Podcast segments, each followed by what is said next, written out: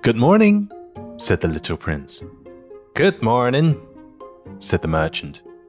This was a merchant who sold pills that had been invented to quench thirst. You need only swallow one pill a week, and you will feel no need of anything to drink.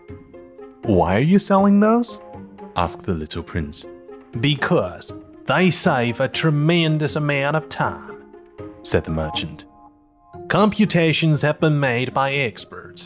With these pills, you save 53 minutes in every week. And what do I do with those 53 minutes? Anything you like. As for me, said the little prince to himself, if I had 53 minutes to spend as I liked, I should walk at my leisure toward a spring of fresh water.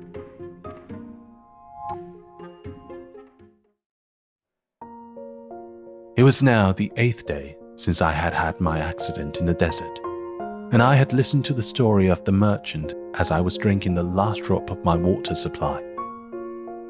Ah, I said to the little prince, these memories of yours are very charming. But I have not yet succeeded in repairing my plane. I've nothing more to drink, and I, too, should be very happy if I could walk at my leisure toward a spring of fresh water. My friend the fox, the little prince said to me, My dear little man, this is no longer a matter that has anything to do with the fox. Why not? Because I'm about to die of thirst. He did not follow my reasoning, and he answered me, It is a good thing to have had a friend, even if one is about to die. I, for instance, am very glad to have had a fox as a friend. He has no way of guessing the danger, I said to myself. He has never been either hungry or thirsty. A little sunshine is all he needs. But he looked at me steadily and replied to my thought.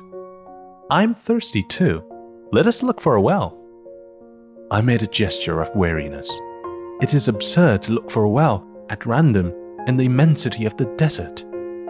But nevertheless, we started walking. When we had trudged along for several hours in silence, the darkness fell and the stars began to come out. Thirst had made me a little feverish, and I looked at them as if I were in a dream. The little prince's last words came reeling back into my memory. Then you're thirsty too? I demanded. But he did not reply to my question. He merely said to me, Water may also be good for the heart. I did not understand this answer, but I said nothing. I knew very well that it was impossible to cross examine him. He was tired. He sat down. I sat down beside him. And, after a little silence, he spoke again. The stars are beautiful because of a flower that cannot be seen. I replied, Yes, that is so. And, without saying anything more, I looked across the ridges of sand that were stretched out before us in the moonlight. The desert is beautiful, the little prince added. And that was true. I have always loved the desert. One sits down on a desert sand dune, sees nothing, hears nothing. Yet through the silence, something throbs and gleams. What makes the desert beautiful? said the little prince, is that somewhere it hides a well I was astonished by a sudden understanding of that mysterious radiation of the sands. When I was a little boy, I lived in an old house, and legend told us that a treasure was buried there. To be sure, no one had ever known how to find it. Perhaps no one had ever even looked for it. But it cast an enchantment over that house. My home was hiding a secret in the depth of its heart. Yes, I said to the little prince. The house, the stars, the desert, what gives them their beauty is something that is invisible. I am glad, he said, that you agree with my fox. As the little prince dropped off to sleep, I took him in my arms and set out walking once more. I felt deeply moved, and stirred. It seemed to me that I was carrying a very fragile treasure.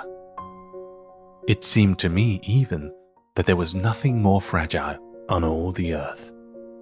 In the moonlight, I looked at his pale forehead, his closed eyes, his locks of hair that trembled in the wind. And I said to myself, What I see here is nothing but a shell.